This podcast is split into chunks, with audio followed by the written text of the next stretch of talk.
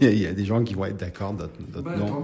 Voilà, j'ai toujours considéré, j'ai toujours considéré que Internet et, et le e-commerce, c'était la revanche des marques sur la grande distribution. C'était la possibilité pour eux d'avoir accès à ce canal client qui leur a été caché sur les chaînes de distribution et d'intermédiation.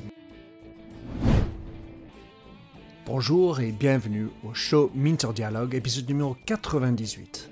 Je suis Minter Dial, votre compère et hôte pour le podcast, et cet entretien est avec Kamel Tansaout. Kamel est un entrepreneur et expert dans le monde des marketplaces. Il a fondé et est le CEO de Marjorie.io, une solution technologique innovante qui permet à l'ensemble des acteurs de l'écosystème des marketplaces de s'établir et de travailler plus efficacement. Dans cet entretien avec Kamel, nous discutons de l'état d'avancement des marketplaces, les facteurs clés de succès pour assurer votre initiative. On parle aussi de l'expérience entrepreneuriale de Kamel, sa stratégie et les moyens moteurs pour driver son business. Un entretien d'envergure pour tout acteur qui s'intéresse à l'e-commerce. Kamel Tansaou, plaisir de te rencontrer. Euh, j'ai eu, par chance, euh, j'ai vu Alexandre Emio dans mon flux LinkedIn. Il m'a parlé de son nouveau truc. Et puis, comme ça, nous allons parler de Marjorie et de toi. Kamel, dans tes propres mots, qui es-tu?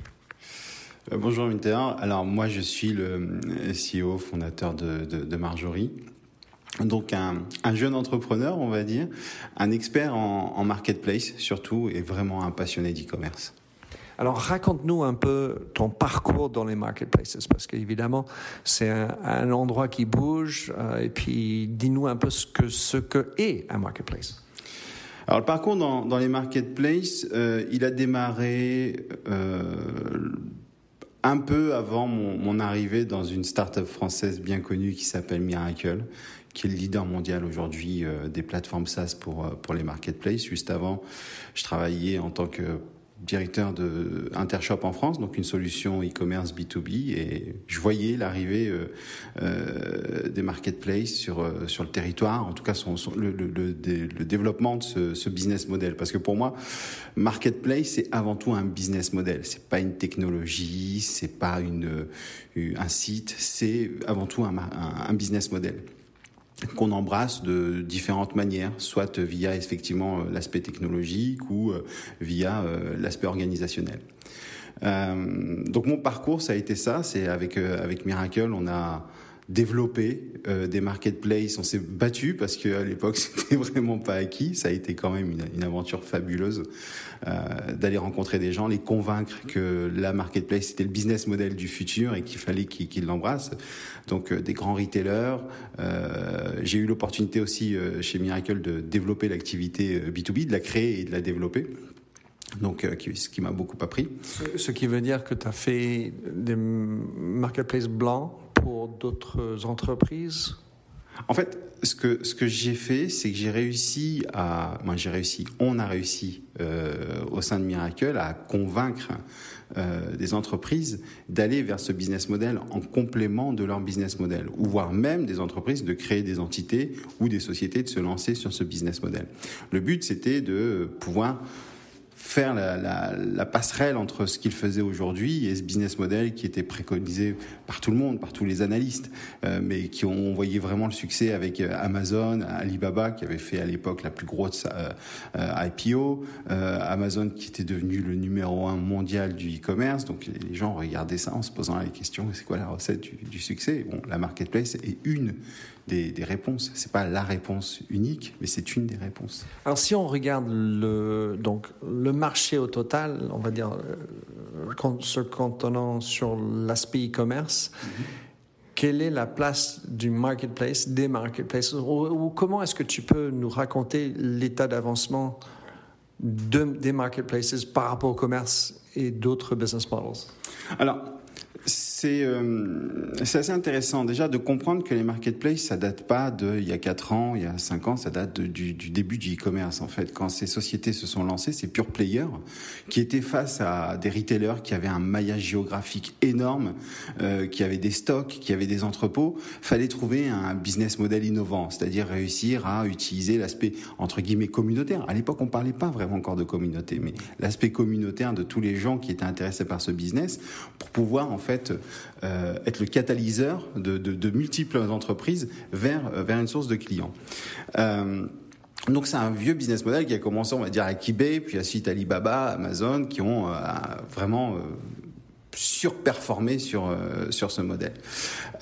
Aujourd'hui, quand on regarde dans, alors je vais dire, oui, quasiment dans chaque pays, je pense, ou en tout cas sur chaque grosse plaque géographique, pardon, les marketplaces, elles trustent le top 10. Le top 10 des vendeurs e-commerce, ce sont les marketplaces. En France, je crois que c'est près de 30% des transactions euh, e-commerce sont réalisées via les marketplaces. Euh, une société comme, euh, comme Amazon, c'est plus de 50%, en tout cas sur la partie distribution, qui est fait par la marketplace. sur des sociétés comme la Fnac Darty, je pense qu'on doit être autour de 30, 20, 20 à 30%. Je j'ai pas vraiment les chiffres, mais en tout cas, c'est le feeling que j'ai. donc on peut pas négliger aujourd'hui leur positionnement elles sont devenues, euh, je pense, je ne sais plus qui, disait ça, mais euh, le, le premier concurrent de, Google, c'est Amazon. Quand on veut chercher un produit, au lieu d'aller chercher dans, la barre Google, on va dans Amazon, on cherche le produit. C'est autant de trafic, autant de, pertes de, ressources pour, Amazon. Pour, Google, pardon. J'ai deux, commentaires. Le premier, c'est la communauté. Autant sur un Craigslist, et peut-être à eBay, il y avait une semblance de communauté. Aujourd'hui, je ne sens pas beaucoup l'aspect communautaire dans les marketplaces. Alors, c'est c'est vrai. Euh, c'est pas l'axe. Il a pas. On n'a pas ce côté euh, appartenance, ce côté. Euh, euh, voilà. Euh, par contre, il y a des, des, communautés qui se créent parce que quand on est dans une marketplace, il faut savoir qu'on s'adresse à deux types de clients. En tant qu'opérateur marketplace, on a deux clients. On a le buyer et on a le seller. Mmh. D'accord? Celui qui achète, celui qui vend. Et les sellers, en fait, sont des espèces de communautés de vendeurs qui se sont spécialisés sur la distribution via des marketplaces. Donc, il y a des sociétés euh, comme les agrégateurs qui se sont créés autour pour euh, leur permettre d'avoir accès à leur flux. Alors on n'est pas dans, dans, dans l'archétype de la communauté avec euh, l'aspect de social sharing et, toutes ces choses-là, mais on a quand même une espèce de, de, de, communauté qui se crée, de, gens qui partagent en fait un, objectif commun. Pour moi, c'est le basique de la définition d'une communauté. Alors autant, deuxième point, on, peut imaginer que les Amazon et, et, même les sites de Carrefour, Walmart, etc., euh, qui sont par ailleurs donc la version en ligne de ce qu'ils vendent en magasin, euh, domine parce que un grand champ d'offres, comme dit euh, Amazon, c'est the everywhere, everything store. Enfin, ils veulent avoir tout pour tout le monde. Donc, on peut comprendre que l'accès à tout. Autant on peut savoir aussi que les marges pour l'e-commerce sont pas évidents. Et, puis, comment, où est-ce qu'on en est? Donne-nous un peu la vision de où on en est dans la rentabilité de, des marketplaces en France. Alors, euh, il faut considérer, il faut vraiment voir euh, la marketplace pure payer, c'est-à-dire celui où 100% de son business model, euh, c'est la marketplace. Ensuite, le retailer qui ajoute de la marketplace. Et puis, il y a aussi des nouveaux types de marketplace. On, on, on va en parler, on appelle ça des plateformes, parce que comme je le disais, marketplace, c'est un business model. Quand on prend Amazon, la rentabilité euh, de Amazon en termes de distributeur e-commerce, elle vient de la marketplace. Donc pour l'opérateur, la marketplace, c'est un business model qui est extrêmement rentable. Enfin, c'est pas ce qu'ils affichent. Ils affichent. Enfin, ils parlent de la rentabilité de AWS, ouais. mais quand tu regardes l'action et ce que raconte Bezos pour les, les actionnaires, c'est, il est là en train de dire ben non non non c'est pas encore rentable pas il faut tenir il faut tenir. Alors quand on regarde euh, la global picture c'est vrai qu'en tant que distributeur e-commerce si on, prend euh, la top line euh, de Amazon Distribution, c'est clair que c'est impacté par les coûts avec des entrepôts énormes à monter, beaucoup de personnel, de la, du, transport, donc plein de, de, de, coûts et une certaine compétition aussi au niveau du dumping qui doit être fait face aux clients qui en veulent toujours plus pour moins cher. Mmh.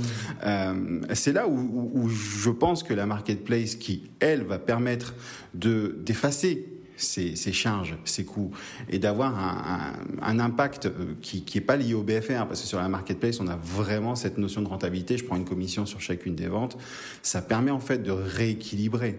Et c'est là où on fait de la rentabilité. Donc, grosso modo, la global picture, elle va pas être celle que l'on attend en termes de rentabilité, mais si on se, on se focus sur l'aspect euh, marketplace, donc euh, euh fulfilled by, tous ces aspects où on fait porter les charges par euh, par, des, par des vendeurs qui, qui, eux, ont besoin de les porter parce qu'ils ont un coût moindre d'accès au, trafic et aux mmh. clients, euh, eh ben on se retrouve sur là des axes de rentabilité. Quand, que moi qui vends quelques livres sur Amazon, je me sens tout petit. La capacité d'avoir un retour, euh, Amazon est tellement grand, il n'y a plus personne qui répond. Il faut, c'est la communauté en revanche qui permet de répondre. Mais euh, après, il y a enfin, la bagarre pour avoir l'espace, et enfin sur le rayon qui n'est pas physique, mais qui, on va dire ça, c'est SEO si on parle de Google. Mm. Mais maintenant, euh, Amazon euh, Optimization, parce que bon, c'est tout un autre métier. Combien est-ce que, avec ta solution, dont on va parler, euh, cette partie-là est intégrée? Parce qu'il me semble aujourd'hui que, de par la communauté des vendeurs, mm. ben, il va falloir bagarrer pour sa place. Alors, c'est il y a deux aspects euh, du côté vendeur. Une marketplace sans vendeur, c'est comme un magasin vide. C'est-à-dire que personne ne va rentrer parce qu'il n'y a pas de produit. Donc il y a une espèce d'interdépendance. Euh, et, euh, oui, oui, oui et non. C'est-à-dire que si j'ai une marketplace qui est, euh, alors je vais, je vais, je vais essayer de, donner une image d'un magasin euh, dans la rue. Si ma marketplace c'est un magasin qui se trouve dans une ruelle, dans un cul-de-sac où il n'y a pas de trafic, bon, il n'y a pas trop de vendeurs qui vont venir se, se, se, positionner. Par contre, si je suis à un angle de rue hyper passant avec un métro, un parking, tout ce qu'il faut pour servir le client et que j'ai une belle enseigne, un beau magasin, là les, les vendeurs vont venir parce qu'ils savent qu'ils vont, qu'ils vont récupérer du trafic. Euh, là où je dis qu'il y a une interdépendance, c'est que maintenant les marketplaces, il y en a beaucoup. C'est devenu, alors beaucoup, pas assez, beaucoup. Alors je vais expliquer la différence entre pas assez et beaucoup. Euh, la marketplace, c'est vraiment euh, le modèle qu'il faut embrasser en tant qu'e-commerçant ou en tant que, que, prestataire de services ou en tant que B2B. C'est vraiment un marketplace qui a qui apporte l'agilité, qui apporte. Euh, on, pourra parler aussi de à quoi ça sert une marketplace en tant qu'entreprise. Si moi j'ai une entreprise, je veux créer une marketplace, pourquoi euh, Ça c'est hyper important. Ce qu'il y a, c'est surtout que il va falloir commencer à, à avoir des actions vers ces vendeurs. C'est-à-dire qu'on ne peut pas juste avoir être customer centric. Mhm. Et, tout à l'heure, ce que j'expliquais, c'est qu'en tant que marketplace, j'ai deux clients. Bah voilà. Et je ne peux pas juste me concentrer sur l'acheteur même si c'est lui qui m'amène le flux entrant d'argent, mhm. ben, celui qui va m'amener la qualité de service, celui qui va me permettre de gérer une réputation, celui qui va me faire euh, considérer comme euh, comme le, le meilleur e-commerçant, celui qui va qui va on va dire sublimer ma marque, c'est le vendeur. Je vais juste t'interrompre parce que si je pense à la relation entre fournisseur et un, distributeur tel que Carrefour, mhm. je ne pense pas que Carrefour considère ses fournisseurs comme des clients.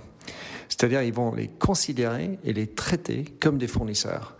Or, c'est eux qui ont les marques, qui ont une certaine notoriété, et on n'y est pas là. Donc c'est intéressant que tu dises pour les marketplaces que le vendeur même est un client tout à fait. Alors moi, j'ai... Euh, il y a des gens qui vont être d'accord, d'autres bah, non. Voilà, j'ai toujours considéré, j'ai toujours considéré que Internet et, le e-commerce, c'était la revanche des marques sur la grande distribution. C'était la possibilité pour eux d'avoir accès à ce canal client qui leur a été caché sur les chaînes de distribution et d'intermédiation. Et voilà. Et pour moi, c'est euh, c'est c'est c'est la revanche. Même si euh, il y a quelques quelques temps, on a eu euh, le PDG de Nike qui a dit bon, j'ai plus le choix, faut que j'aille vendre sur Amazon parce que il y a aussi un flux client. Donc on revient encore quand même dans cette notion d'indépendance. Voilà, cette puissance de, de, de la distribution qui a qui a bougé, hein, qui est passée dans le digital. Euh, il faut il faut sincèrement euh, considérer euh, le, vendeur comme un, comme un, comme un client. C'est d'ailleurs euh, dans les axes de réussite d'une marketplace et, et, et d'échec aussi euh, des marketplaces, c'est cette notion de, de, de, de, gestion du changement, de change management, qui, qui va permettre à, à, la, à, la, société, aux distributeurs, de, se dire euh, oui, bon, il faut maintenant qu'on on revoie notre copie, en tout cas au moins sur cette partie-là, parce que les choses ont changé et on doit, on doit s'adapter. Pour moi, la grande distribution, sont des gens qui sont à proximité, à proximité des gens. Et c'est eux qui doivent savoir la tendance. Et là où il y a eu un échec sur euh, cette grande distribution, c'est qu'elle n'a pas senti cette tendance. Elle n'a pas senti la transformation de leurs clients, la transformation des habitudes des clients. En tout cas, elles ont toujours voulu imposer, euh, faire des innovations qui étaient portées sur le magasin peut pas leur en vouloir. Ils ont des maillages commerciaux qui sont, qui sont importants, il y a des charges, il faut, il faut pouvoir les rentabiliser. C'est tout à fait normal qu'ils restent encore sur cet aspect, euh, de, sur ce canal qui est, qui qui somme toute hyper important pour, pour tous. Hein. Euh, mais voilà, ils, n'ont pas, pas perçu ça. Et on ne peut pas le percevoir que juste sur l'aspect de celui qui, qui, va, qui va venir dans le magasin, qui, qui va acheter. Il y a aussi celui qui va proposer le produit. Parce que derrière, il va proposer le produit, il va proposer un service, il va proposer de l'information Il va, voilà, il va faire tout exactement. Et, ce cahier des charges qui, qui fait euh, euh, la réputation d'un distributeur, il faut savoir le partager. Il faut savoir sélectionner. Il faut savoir chouchouter son, son, son, son vendeur, lui apporter aussi les bons services. Et c'est un des enjeux là qui va arriver sur les marketplaces parce que euh, les marketplaces elles se développent euh, et euh, on peut pas avoir juste un simple copier-coller. C'est-à-dire je peux pas euh, faire du, du Amazon-like. Amazon-like ils ont une, stratégie de profondeur d'offre, de disponibilité de produits, de pricing, ce qui fait la base en fait des cinq piliers du, du commerce quand la grande distribution s'est créée.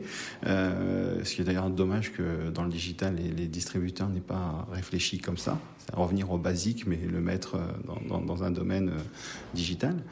Euh, il va falloir se, se, se, se, différencier. Se différencier, c'est aussi considérer son seller, considérer ce fournisseur mmh. comme quelqu'un qui, qui, participe. Alors parlons de Marjorie. Alors donc euh, c'est né il y a deux ans, un, un peu plus d'un an. Un peu plus d'un an. Quelle est la particularité de Marjorie euh, pour quelqu'un et quels sont les clients idéaux? Alors, Marjorie, euh, j'ai eu l'idée de, Marjorie suite à, mon expérience. Donc, je, reviens au tout début de la question. Donc, j'ai commencé euh, mon, interaction avec, les, marketplaces chez, chez, Miracle. Ensuite, j'ai quitté Miracle pour rejoindre une autre société où je suis devenu opérateur. C'est-à-dire, je suis passé du, de l'état de service provider, celui qui fournissait une une plateforme à celui qui opérait la plateforme. Et c'est là où je me suis rencontré des difficultés de gestion du changement, des difficultés de connexion technique, euh, des roadmaps du côté euh, opérateur qui étaient hyper chargés parce qu'il n'y avait pas que ce projet-là, il n'y avait pas que cette priorité-là. Donc quelque part beaucoup de culture à l'intérieur de ça et, et de l'opérationnel, pas forcément. Enfin, tu as parlé de l'aspect technique, mais espèce d'intégration aussi bien dans le, les systèmes, mais aussi dans la manière de penser et de fonctionner. Exactement, exactement. C'est essentiel. C'est essentiel, on ne peut pas faire autrement. Moi, je me rappelle en tant qu'opérateur de, de kick-off qu'on devait organiser avec, euh, avec des fournisseurs où les gens ne venaient pas. Parce qu'ils comprenaient pas, ça les intéressait pas. Donc tout, tout ça, l'idée de Marjorie, ça a été de créer une, une plateforme no code dans laquelle en fait on n'a on, on pas de développement, sur laquelle on, on montre un business process. La vertu de montrer le business process, c'est de pouvoir aligner les gens sur un élément de compréhension commun. Et je suis capable avec Marjorie de mettre un PDG, un directeur des opérations, un directeur technique et un directeur financier, de leur montrer un workflow opérationnel, et chacun va parler la même langue et ils vont être d'accord. Alors ça, en gain de temps et d'efficacité, c'est juste phénoménal. Alors, tu, attribues ça à l'aspect no code Exactement. Tout à fait. Oui, oui parce que euh, c'est assez marrant. On va revenir aux basiques de l'humanité. Les, les, premières, euh, les premières communications qu'il y a eu entre humains, c'était du dessin. Voilà. Et là, en fait, on dessine un workflow avec des flèches qui montrent bien que cette étape, cette étape, cette étape, elles sont, elles vont, elles vont se faire et elles vont générer en fait une business practice ou euh, une opération qui est euh, dans, dans, le sens de ce que fait l'entreprise. Donc ça a deux vertus. C'est un, bah, cet alignement parce qu'on va être sur un langage universel que tout le monde va pouvoir comprendre autour de autour de la table. Et ça, je pense que c'est quand même une des choses les plus dures lorsqu'on est dans la tech de pouvoir expliquer à tout le monde euh, ce que c'est parce qu'il y a, il y a le fantasme, il y a la réalité. Il y a les geeks et puis il y a les non geeks. Exactement. Et, et même des fois, euh, on me reproche moi de parler un langage qui est pas forcément compréhensible. Voilà. Donc j'essaie de, de m'améliorer dessus. Euh, il y a ça, et en fait derrière chaque objet qu'on va trouver derrière sur sur ces éléments de, de workflow, en fait il y a des, des, des web services, des, des, API de service provider qui sont déjà connectés. Donc grosso modo, autrefois quand je voulais connecter un service provider, fallait que je code, fallait que j'aille dans ces API, fallait que je, bah, fallait que je triture un peu tout. Maintenant avec un sable drag and drop, drop pardon, dans, dans, dans, dans Marjorie, on est connecté. Mmh. Et donc euh, maintenant, voilà, le, le, but de Marjorie, c'est quoi? C'est d'accélérer euh, l'intégration, de réduire les coûts, forcément, d'améliorer la compréhension et donc de réduire l'impact au niveau du change management. Mmh. Et il y a un point qui est essentiel, c'est que chaque entreprise euh, on parle de transformation digitale, d'accord? Ça c'est sûr. Voilà, on en parle tout le temps, on dit c'est ce qu'il faut faire. Mais oui, c'est ce qu'il faut faire, mais c'est pas si simple à faire parce que euh, la transformation, c'est euh, c'est lourd. Euh, le change management, c'est compliqué. Pourquoi? Parce qu'on a des gens qui vont. Parce qu'on a des, parce qu'on a des gens. Voilà, exactement, ouais, parce qu'on est des humains et on est parfois réfractaire au changement, parce qu'on ne le comprend pas, parce qu'on ne l'identifie pas, parce qu'on n'a pas compris la nécessité. Le rôle d'un CEO, c'est de, de, de, partager sa vision, de, de partager l'enthousiasme et, et d'aligner les gens et de leur donner l'énergie. C'est ce que tu me disais tout à l'heure, de, de, de, faire les choses. Et, et donc, euh, l'impact sur le change management, simplement par une communication qui soit claire, un alignement des gens sur les façons dont on va travailler. L'impact, c'est-à-dire pouvoir récupérer le legacy de l'entreprise, que ce soit son organisation, son système d'information. Ça, ce sont des choses qu'on a pensées dans Marjorie. Mmh. C'est-à-dire que comme on a vécu avec mon, mon, mon associé euh, Frédéric euh, cette transformation, euh, ben, du coup, ça nous a nourri sur ce que devait être Marjorie, ce que ça devait apporter. Donc, du coup, quand, quand tu es avec un client qui voudrait utiliser Marjorie, en fait, Marjorie devient le leitmotiv de la transformation. On, va s'articuler, on articule la transformation autour du projet de l'intégration de Marjorie, qui va comprendre des changements de, de practice, de, culture quelque part, et aussi un autre point que tu as soulevé tout à l'heure, ça va avoir un impact sur la distribution qu'on a par ailleurs. Et, donc là, il y a souvent, euh, on va dire, des, mécontents. Parce que, alors, attends, tu vas vendre ça chez toi, on n'était pas bien ensemble avant, etc. Voilà. Oui, alors il y, a des, il y a des choses qui sont, qui sont assez intéressantes parce que dans Marjorie, on va créer ce qu'on appelle des boosters. Alors les boosters, ce sont des impacts commerciaux que l'on va avoir vers euh, les différents euh, euh, membres participateurs, que ce soit les clients ou les, ou, ou les vendeurs. Euh, quand vous avez un, un, une complétude de, de, de, de, catalogue avec un vendeur à faire, c'est-à-dire qui est fournisseur, par exemple, de votre chaîne de distribution, mais vous lui prenez que 20% de son catalogue. Mmh. Et si vous lui annoncez, écoute, je, je, vais pouvoir te mettre les autres 80% en tant que marketplace, mmh. en tant que vendeur marketplace. Ben là, déjà, il y a un intérêt qui va se créer. Voilà. Va falloir pouvoir le gérer, parce que derrière, on a des intercos avec le RP, le WMS, ils sont bon. Ouais, je vais pas parler euh, j'essaie d'être assez clair quand même sur ce que je dis, euh, mais, mais, qui permettent de, gérer les choses.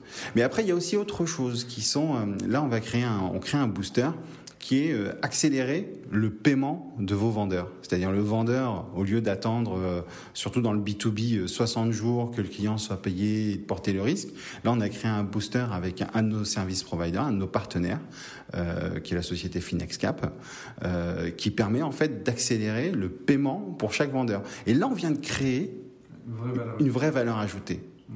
Et le vendeur, bah, qu'est-ce qu'il va faire? Il va se dire, bah, attends, j'ai le choix entre cette marketplace, cette marketplace, cette marketplace. Ok, je vais continuer à travailler avec euh, peut-être deux. Par contre, je vais donner priorité sur le stock, sur la qualité de mon engagement, à celui qui me paye le plus rapidement possible. Et c'est là aujourd'hui l'enjeu. Donc Marjorie va créer beaucoup de boosters qui sont là pour, euh, ça c'est dû à notre expertise, et puis à notre réseau de consultants qui nous remontent aussi euh, de l'information, aux service providers. Nous, on est hyper ouvert à, l'innovation. Donner la chance à tout le monde. On venait vraiment, nous, dans cette notion de communauté. On veut créer une communauté de service providers, euh, de consultants, de clients, d'intégrateurs, parce qu'on pense que dorénavant, euh, seul l'échange va permettre de, pérenniser ce que l'on met en place. Mmh. Si on n'est pas ouvert, si on ne veut pas discuter avec les autres, si on ne veut pas partager, je, suis plus que d'accord. J'ai rencontré le PDG fondatrice d'une banque en Angleterre qui s'appelle Starling. Et ça fait des percées parce que euh, Anne Boden, qui est la fondatrice, elle, s'est mise en posture de ben, je ne serai pas plus fort que tous les tiers avec lesquels je bosse. Et donc, du coup, elle a une banque, elle fait une partie, mais il y a des providers autour qui rendent le service beaucoup plus grand qu'un petit start-up et du coup plus fort. Donc, pour Marjorie, Parle-nous des clients idéaux. Qui, devraient euh, être les personnes euh, qui vont te contacter par la suite? Alors, euh, il y a plusieurs types de clients. Euh, je vais commencer avec le, le basique, qui est euh, celui qui veut euh, lancer ou qui a de lancer et qui veut faire évoluer sa marketplace. Donc Marjorie, on va, on va, on va pouvoir parler avec toutes les personnes qui ont l'idée ou l'opération d'une marketplace à n'importe quel moment de, de leur projet. C'est-à-dire au moment du POC, donc du POC, on est capable de créer un POC marketplace avec des tâches manuelles. Proof of concept, pardon. Juste exactement, désolé. Euh, et euh, on va pouvoir les accompagner sur bah, comme ça, ils vont pouvoir renforcer leur idée que, OK, la marketplace, c'est bien pour nous. Ça, ça s'adresse à tout le monde. Il y a euh, ceux qui veulent monter leur marketplace et qui ont des enjeux euh, financiers qui ont des enjeux de temps, sur, qui ont déjà un système et qui l'ont créé eux-mêmes, qui veulent, qui veulent l'améliorer ou en tout cas mieux l'opérer. Donc ceux-là, on va leur permettre d'avoir une parfaite exécution. Ça, c'est essentiel. Ensuite, on a ceux qui sont déjà équipés de solutions comme Miracle, euh, qui veulent y ajouter euh, des services providers euh, tiers ou qui veulent faire évoluer euh, leur marketplace pour fournir des services à des des, des, des, des, vendeurs ou encore à des clients, la reprise de produits, un suivi CRM ou qui ont aussi un legacy qui est important. Bah, Ceux-là aussi, on va pouvoir leur parler. Donc, surtout, toute la chaîne, on est capable de parler avec tout le monde. Vraiment, on est capable de, parler avec tout le monde. Ensuite, il y, a, euh, il y a les consultants et les intégrateurs. Alors, on est persuadé, en tout cas, moi, je suis persuadé, je ne vais pas parler au, nom des autres, en tout cas, je suis persuadé qu'il y, a un merge de ces, de ces deux métiers. Euh, le consultant qui est là, qui va designer des workflows, euh, aujourd'hui, euh, quand on fait une mission, bah, ça dépend. Il y en a qui sont contents de juste rendre un, tableur et puis, et puis des, recommandations ou créer un, cahier des charges. Et puis après, a, on, peut aller plus loin, c'est-à-dire designer les workflows dans Marjorie, les tester et brancher le client dessus et donc lui fournir une prestation de qualité dans laquelle on va avoir non seulement l'aspect intellectuel, mais aussi l'aspect opérationnel et l'aspect exécution. On a les intégrateurs aussi, donc les intégrateurs e-commerce qui eux veulent intégrer des marketplaces. Alors le problème des euh, des intégrateurs, c'est que c'est une grosse bataille à chaque fois pour pour remporter un, un projet. Donc euh, on, on, sert un peu euh, le, le, le, budget, on essaie euh, d'être le moins cher, mais bon quand on est le moins cher, ça, bah, une fois qu'on a gagné, bah, maintenant faut délivrer, faut exécuter, et souvent ce qui se passe, c'est qu'on arrive avec des dépassements ou des demande d'avenant parce que euh, il faut plus de temps pour ceci, plus de temps pour cela.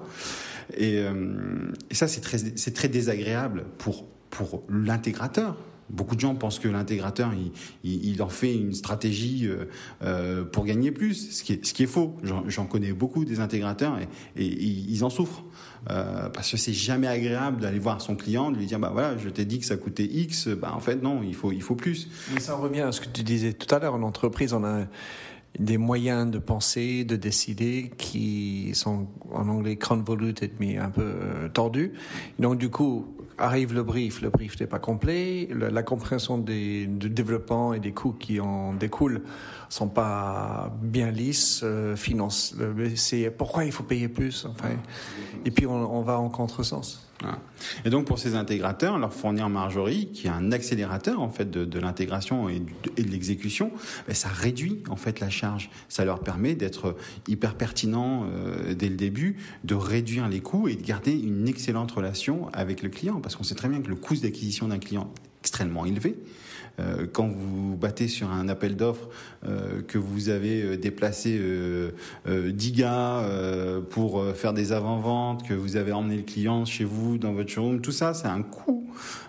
et quand vous gagnez, bah, tant mieux. Mais quand vous le perdez, bah, oui, il faut le faut réussir à, rebondir derrière. Et quand on le gagne, des fois, ça, on ne l'amortit pas non plus. Bah Alors, Kamel, Marjorie, lancée depuis un peu plus d'un an, euh, voilà, tu as des, clients, des, nouveaux clients, j'espère qu'ils vont venir pour toi. Mais comment tu fais connaître? Est maintenant en posture d'entrepreneur, Kamel tu veux faire connaître Marjorie? Quelles sont les, les pistes que tu utilises? Qu'est-ce qui marche? Qu'est-ce qui marche pas? Alors, les pistes qu'on utilise, c'est le réseau. C'est peut-être, je pense d'ailleurs, la raison pour laquelle euh, tu, es là, et c'est grâce à ça, grâce à Alexandre, euh, qui, a, réussi à organiser ce rendez-vous. Euh, le réseau est important parce que les gens qui nous connaissent et qui me connaissent connaissent l'expertise et, ce qu'on est capable de faire. Ensuite, on, on, se base beaucoup sur l'aspect communautaire. Nos services providers, euh, je rappelle, hein, la mission de Marjorie, c'est de réduire pour un service provider son coût d'acquisition client euh, et son coût opérationnel client, c'est-à-dire de ne pas être chargé par les opérations et d'être sûr que non seulement, alors en ça c'est encore plus vrai, c'est-à-dire je signe un contrat, euh, si le client il m'intègre très vite, bah, c'est bon, j'ai mes rentrées d'argent, mais par contre s'il met six mois à m'intégrer, bah, pendant six mois j'ai rien du tout. Et donc on accélère ce délai d'intégration. Donc ces services providers, en fait, quand ils signent avec Marjorie, on leur offre des vouchers. Euh, des vouchers qu'ils offrent à leurs clients et qui leur permet en fait d'être installés gratuitement. En tout cas, il n'y a pas de setup payé euh, sur Marjorie euh, pour leurs clients. Donc, ils font un cadeau à leurs clients qui leur offre une bonne technologie stable qui permet d'accélérer. Et donc, on travaille sur cet effet en fait de réseau. Et ça, et c'est ce qui fonctionne très très bien pour l'instant. Mmh. Euh, les réseaux sociaux, quand tu parles des communautés, est-ce que ça, est-ce qu'il y a d'autres moyens de te faire connaître euh, qui sont de l'ordre, on va dire classique, payer pour la pub, autre chose? Tu, essayes ça et est-ce que ça marche ou pas? Alors, on on n'échappe pas hein, à, Google. Hein. quand, on se lance, on n'échappe pas à Google. Bah oui, on a créé notre site web parce que c'est normal d'avoir une vitrine. On va avoir du SEA. On, fait, Alex a fait une parfaite expérience sur le sur le site et puis sur sur notre SEO. Euh, on a un compte Twitter. On est au tout début en fait de notre de notre stade marketing. Donc on recrute du monde aussi pour nous aider. On a des partenaires. On a là on est en train de sélectionner une agence qui va nous apporter euh, euh, conseil et exécution sur euh, la meilleure connaissance et diffusion de la marque. Voilà. Donc, ce qui marche aujourd'hui, je suis persuadé que ce qui marche, c'est le réseau, c'est-à-dire les gens qui nous connaissent, les gens qui qui peuvent, avec qui on peut discuter, parce que je pense que quand on, est en face des gens, on arrive facilement, ils arrivent facilement à comprendre et à, voir la valeur que ça génère, et donc l'intérêt pour eux de travailler avec nous. Euh, je crois beaucoup à l'humain. En fait, c'est voilà, c'est ça. Je, je, je, crois plus à l'humain que que qu'à la pub ou et, quand je dis je crois je crois pas vraiment à la pub, je crois à la qualité de l'humain qui va réussir à transposer notre message, notre vision sur des supports. C'est bien que la bouche à l'oreille, c'est ce qui marche. Et ça, c'est éminemment humain. Hum, alors, quand tu parlais des communautés, puisque je suis un peu dépassé, vieux et je comprends pas, est-ce qu'il y a des forums dans lesquels les gens qui parlent des marques, est-ce qu'il y a un, un, un, milieu de marketplaces où tout le monde, comme les passionnés d'Amazon, va enfin de Apple, va parler d'Apple Problems et Apple Geek, Geek Est-ce qu'il y a un endroit où les marketplaces existe Alors, c'est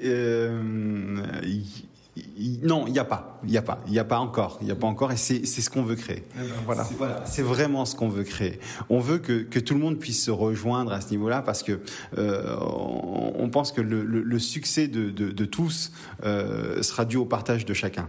Et le but, voilà, c'est ça, c'est de créer cette communauté dans laquelle on va, on va pas on va pas faire une communauté, alors excuse-moi pour le terme de genre, c'est-à-dire on va pas avoir la communauté des opérateurs marketplace, la communauté des services providers, la communauté, ça c'est des, communautés internes. Il faut une, grande famille, mmh. une grande famille de la marketplace, parce qu'il y a des gens, des services providers qui sont extraordinaires mais extraordinaires. Qui ont, il y a des gens, alors des, entrepreneurs qui ont des idées tous les jours parce que ils ont vu, parce que ça répond.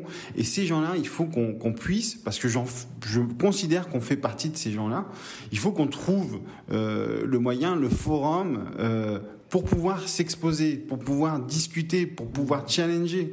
Et pour les, les, les gens qui opèrent des marketplaces, il faut qu'ils aient accès à cette information. Alors c'est essentiel pour eux.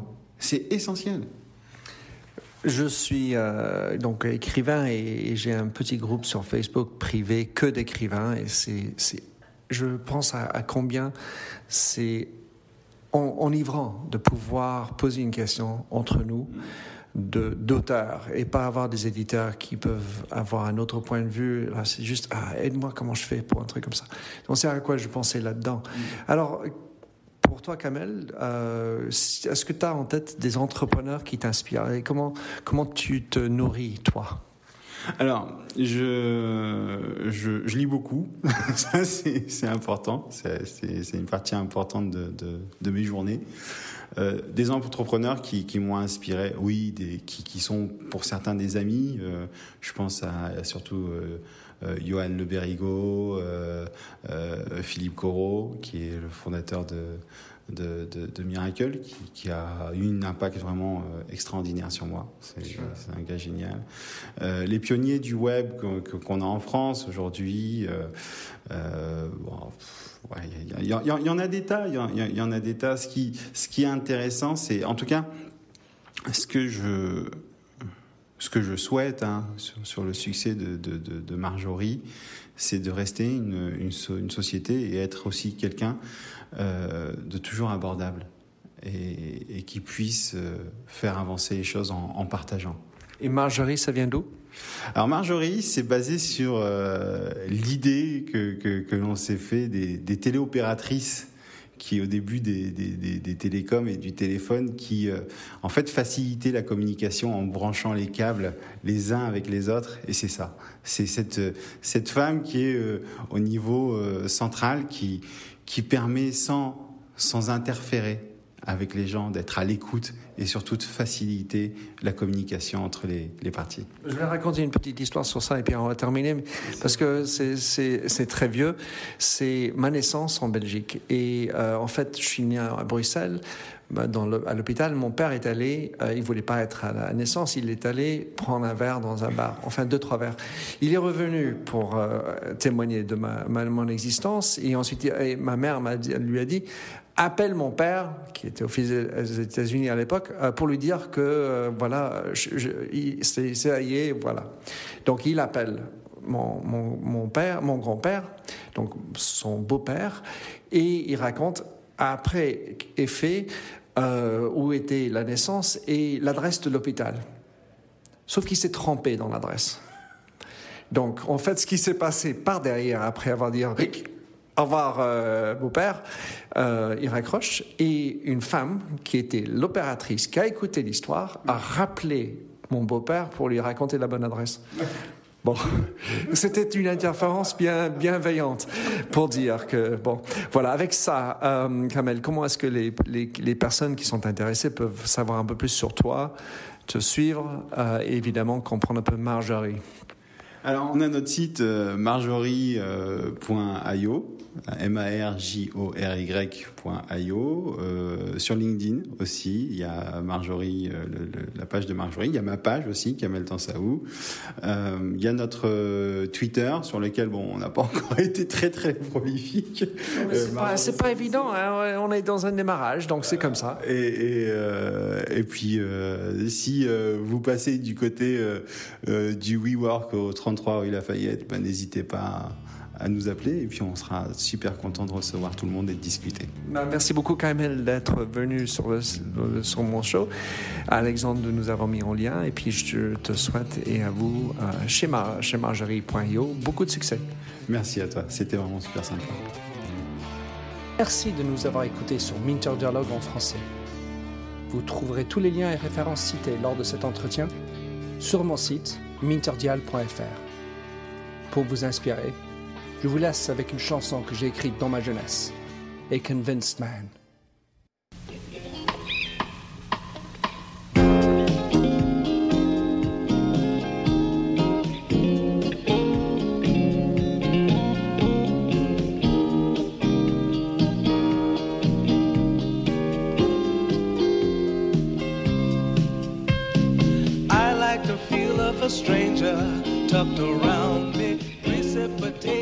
Danger to feel free. Trust is the reason. Still, I won't toe the line.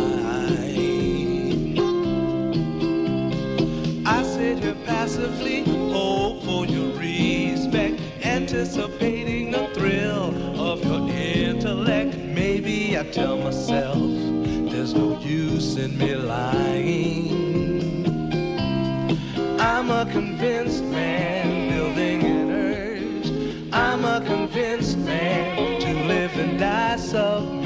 A convinced man in the arms of a woman.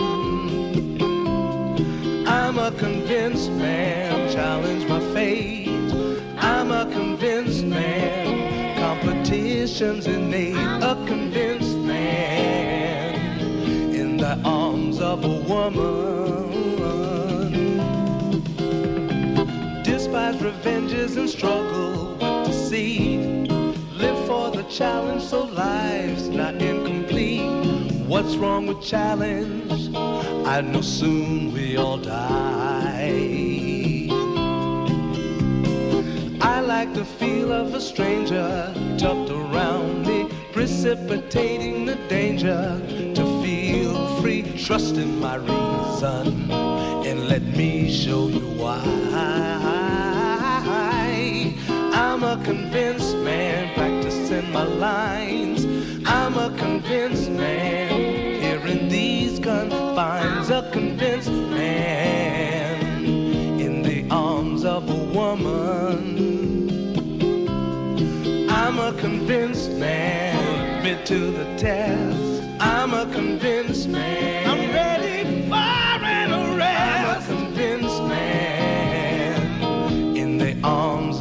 Woman.